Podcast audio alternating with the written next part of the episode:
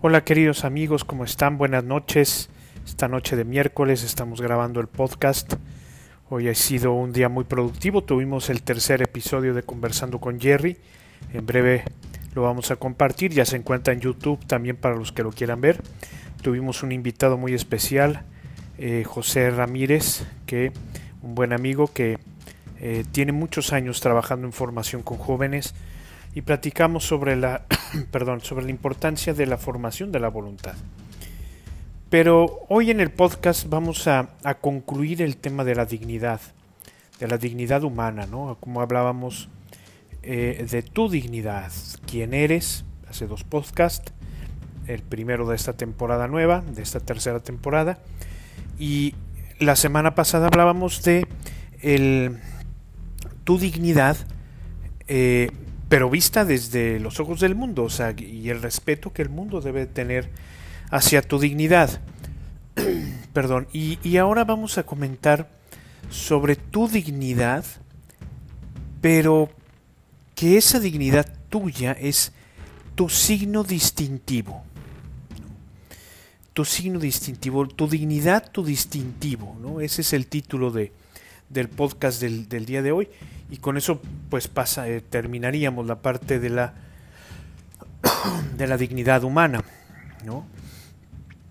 Eh, veíamos en, en pues, Podcast pues que tú tienes un valor intrínseco objetivo. Tú vales por lo que tú eres, tú vales porque pues de alguna manera Dios la vida te ha puesto con una individualidad muy particular. Tú eres espíritu encarnado, eres espíritu, pero también eres cuerpo, eres el único ser que puede ser consciente de sí mismo y eso ya te da una dignidad muy particular que el primero que tiene que respetar y el primero que tiene que conocer y el primero que tiene que aceptarla eres tú. Porque así te vas a dar a respetar hacia los demás. Los demás tienen que verte y respetar esa dignidad y alabar esa dignidad que tú tienes y que todos los seres humanos por ende tienen, ¿no? Pero precisamente esa dignidad, si esa dignidad te hace ser quien eres, esa dignidad por lo tanto es lo que te distingue de otros seres.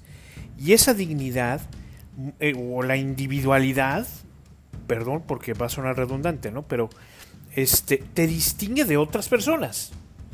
Y eso te hace único y por lo tanto esa unicidad, si me permiten ese eh, juego de palabras, te hace ser quien tú eres.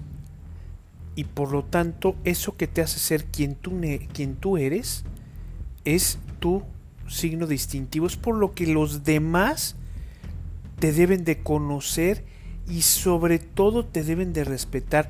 Y yo diría algo más, que además eso, por esa razón, pues los demás te van a amar. Tú eres sujeto del amor, tú eres sujeto, no objeto, ¿eh? eres sujeto de amor. Por esa misma dignidad, por ser tú quien eres, de una manera auténtica, de una manera única y de una manera en la que tú te amas a ti mismo, pues los demás te van a amar también porque tienes ese signo distintivo. Por lo tanto, eres digno de ser amado. ¿Por qué? Porque quien te ama observa lo que tú eres. ¿Quién eres tú? Y eso, de ese conocimiento que en otros podcasts habíamos comentado, de ese conocimiento nace ese amor. Nace desde luego previamente el respeto, pero desde luego que nace también el amor. Y el amor que va a ser y que va a buscar que tú seas feliz. Que tú seas feliz. El día de ayer veía eh, eh, una publicación de una amiga, ¿no? Que quien te ama no te hace sufrir, que el amor te edifica, y es cierto. Porque quien te contempla, quien te conoce y quien se enamora de lo que va conociendo de ti, entonces, em, eh, y entonces, pues, perdón, pues quien te contempla y quien te va conociendo, pues se va enamorando de ti y busca tu bien, busca tu felicidad. Yo no sé si ustedes se han topado con un amor así. Digo, desde luego que nosotros los que somos creyentes, pues Dios tiene ese amor así por ti, porque Él sabe lo que tú vales.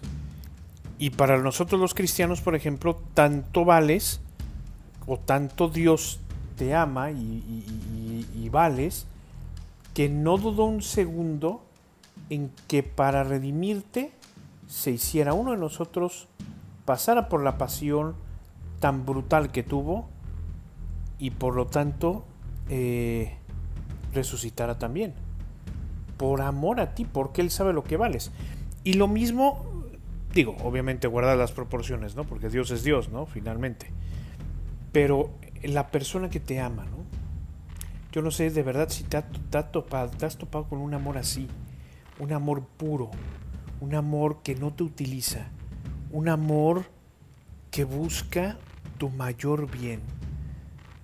Algunos dirán, oye, pero realmente se puede alcanzar ese amor aquí en la tierra. A lo mejor mi experiencia ha sido, como se dice ahora, de un amor tóxico, donde el que dice amarme, pues me utiliza, donde el que dice amarme solamente me quiere para satisfacerse así, y no me estoy refiriendo a una cuestión este, corporal genital, no, me estoy refiriendo simplemente a una cuestión de repente tóxica, que el otro quiere estar conmigo para satisfacerse a él o a ella, no para alcanzar mi bien. Pero es posible llegar a este amor. Desde luego que sí. Porque dentro del corazón humano está la, vamos a decirlo así, el gen, por decirlo así, no es que sea un gen en realidad, ¿no? el gen de la pureza que te llega a contemplar cuál eres y que esa pureza hace que el otro se entregue para hacerte feliz. ¿Se puede? Sí, sí lo hay. Sí existe ese amor. Y alguno dirá, dime dónde, ¿no? Pues es que cada uno lo tendrá que encontrar. y si tú, y si tú te valoras a ti mismo, y si tú te das a respetar, desde luego que lo vas a encontrar. Desde luego que lo vas a encontrar. Y ojo, no me estoy refiriendo únicamente al amor de pareja, no me estoy refiriendo únicamente a eso. Me estoy refiriendo al amor en general. Qué pureza de amor de una madre a un hijo, que lo cuida, que lo mima. Eh, de repente he visto como algunos eh, eh, apapachan a sus sobrinos, ¿no? Y lo hacen con un amor y con una ternura y lo hacen con una, este, con una especial dedicación que lo único que quieres tú para ese bebé para ese niño es que ese niño sea feliz. Y es el amor tan grande de los padres. ¿Cuántos hijos, no? ¿Cuántos hijos también que se desviven por sus papás? Ya en ancianidad, ya en vejez, y, dan lo que sea para que sus, los últimos años de sus padres sean de la mejor manera. Aquel esposo, aquella esposa que se contemplan a sí mismos, que logran identificar su centro y que con una mirada se alcanzan a decir todo, con una mirada nítida, con una mirada que no esconde nada. ¿Cuántos de nosotros podemos mirar sin bajar la cabeza a otro ser humano? Claro que se puede, claro que lo hay. Y claro que hay gente que busca tu mayor bien, por supuesto. Y si lo buscas tú en el amor de pareja, en el amor del noviazgo, en el amor de un futuro matrimonio, de un matrimonio, eh, pues hay que tener paciencia. Yo insisto, en la medida en que tú te des a respetar, en la medida que tú te valores a ti mismo, los demás desde luego que te van a valorar muchísimo. Y desde luego que te van a querer. Y desde luego que te van a querer con una gran pureza. Qué hermoso decía Juan Pablo II en, un, en una entrevista que le hizo un eh, reportero italiano, Vittorio Messori, y que escribiría después un libro hermosísimo que se llama Cruzando el umbral de la esperanza. El Papa contaba que él tenía un amigo Polonia, joven, que todos los días le pedía a Dios por su futura esposa. El tipo no tenía ni novia en ese momento, pero él sabía que su vocación era el matrimonio y que por lo tanto todos los días tenía que, preparar, que rezar por aquella mujer que Dios había designado desde la eternidad para hacerlo feliz, porque Él se quería abocar también a que cuando la conociera se entregaría plenamente para hacerla feliz. O sea, es el amor puro que trasciende, es el amor puro que puede vencer todo obstáculo, es el amor puro que puede trascender y generar vida desde eh, eh, eh, ayudándole a Dios, vamos a decirlo así, co-creando con Dios. Porque la creación del mundo y la creación del hombre nace de un acto profundo de amor de Dios. Cuando dos personas se aman, cuando un hombre y una mujer se aman, y se aman puramente, se aman nítidamente, se aman sin egoísmos, se aman de, una manera muy, muy clara, pues nace la vida. Claro, ustedes pueden decir, oye, pues de una violación también nace la vida, sí. Desde luego que sí, pues es un proceso biológico, claro. Pero nace la vida, la vida va mucho más allá de, un proceso biológico. La vida que se genera, además de ese proceso biológico, que es importantísimo y que así es, se genera en el amor, en la dignidad, en el valorar al otro ser nuevo que se está creando y que tiene un, ADN distinto y un código genético distinto a lo de los padres. Único. Por eso, toda vida humana, perdone, a lo mejor hay gente que me va a dejar de escuchar cuando diga esto, pero tenemos que decirlo. Toda vida humana, por lo tanto, es digna y por lo tanto se tiene que respetar. Aunque la persona no se dé cuenta de su propia dignidad, aunque no sea capaz con su entendimiento de entender esa dignidad que tiene. Tu dignidad es tu distintivo, es lo que te hace quien eres, es lo que te hace digno de ser respetado, pero sobre todo es lo que te haces digno de ser amado. Amado, claro que existe un amor así.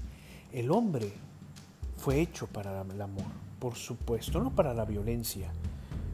Lo que pasa es que hemos tenido varias caídas en donde el hombre se ha desvirtuado. Por eso cuando ves las noticias ves tanto dolor, ¿Sabes qué es lo triste también de ver tanto dolor de repente? No digo que no veamos las noticias, yo creo que hay que verlas, hay que estar informados, por supuesto. Pero vemos tanto dolor que a veces ese dolor ya no nos dice nada, nos hemos quedado tan indiferentes ante el dolor porque nos hemos acostumbrado a verlos o a, a veces quisiéramos no verlos y hacemos como si ese dolor no existiera. Y vemos el mal del el flagelo del hambre, el, el flagelo de la enfermedad nunca, no atendida, el descuido de los hermanos, de los hermanos humanos, es lo que me refiero, las guerras, cuando nos hemos acostumbrado y que ya el dolor humano ya no nos dice nada. Tenemos que cuidarnos mucho porque precisamente esos seres humanos que sufren hambre, que sufren guerra, que sufren enfermedad, que sufren tantas cosas, son igual de dignos que tú y que yo. Son individuos, son seres que nacieron para el amor, para amar y ser amados. Y para nosotros son oportunidades hermosísimas para entregarnos al amor del otro, del prójimo.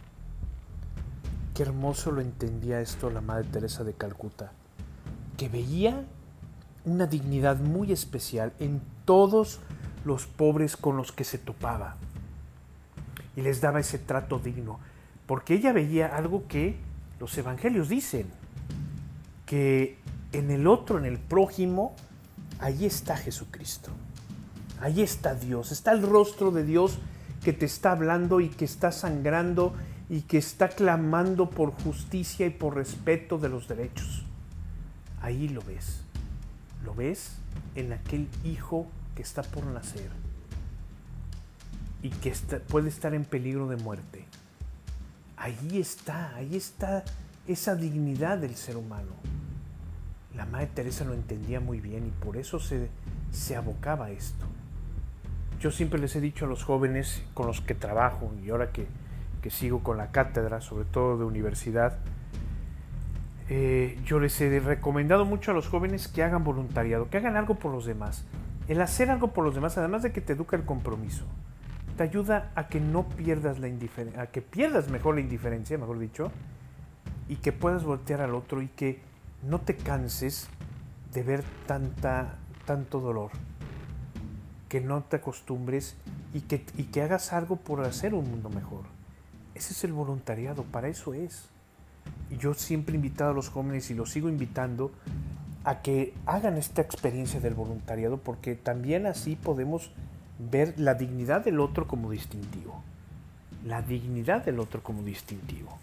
Ostenta tu dignidad. Osténtala. Vales muchísimo. Claro, no caigas en el egoísmo.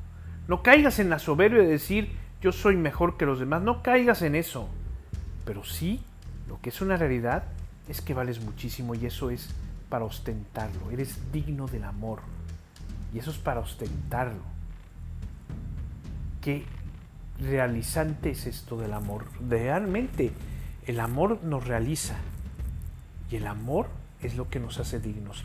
Si el amor es el, el, en lo que nos parecemos a Dios, en lo que somos imagen de Dios, pues entonces el amor tiene que ser esencial en nuestra vida. Fíjense lo que les digo, esencial en nuestra vida, no optativo, no importante siquiera, esencial. Sin el amor no se puede vivir. Y a lo mejor alguien dirá, bueno, ¿y los ermitaños? Bueno, ¿y los, los monjes de clausura y demás? Están ejerciendo el amor desde un punto de vista sobre todo espiritual. O sea, no es que se aíslen por aislarse, sino por, como decían ahí, a veces la soledad hace que seas mejor persona. Y simplemente una oración por los demás, eso te hace también valorarla, valorar al otro. Y, y por eso siempre tenemos que ostentar la dignidad. La dignidad, acuérdate, es y será siempre tu signo distintivo para que cuando los demás te vean, vean que eres un ser sujeto de respeto, pero sobre todo sujeto del amor, y que los demás puedan amarte y respetarte. Todo ser humano tiene que ser respetado y tiene que ser amado. Todo ser humano. A eso hemos venido a este mundo. Queridos amigos, les agradezco mucho su atención, atención a este podcast. Espero que les, que les haya servido. Y pues la semana que entra seguiremos con conversando con Jerry. En esta ocasión no tendremos invitados, sino hasta el siguiente miércoles. Y seguimos con el podcast cada semana con esta tercera temporada. Les agradezco muchísimo, cuídense mucho y eh, que tengan pues eh, una excelente mitad de semana, que ya prácticamente ya el jueves, como le llaman por ahí, ya se acerca el viernes, el viernes chiquito y ya se viene el viernes grandote. Cuídense mucho y nos estamos viendo pronto.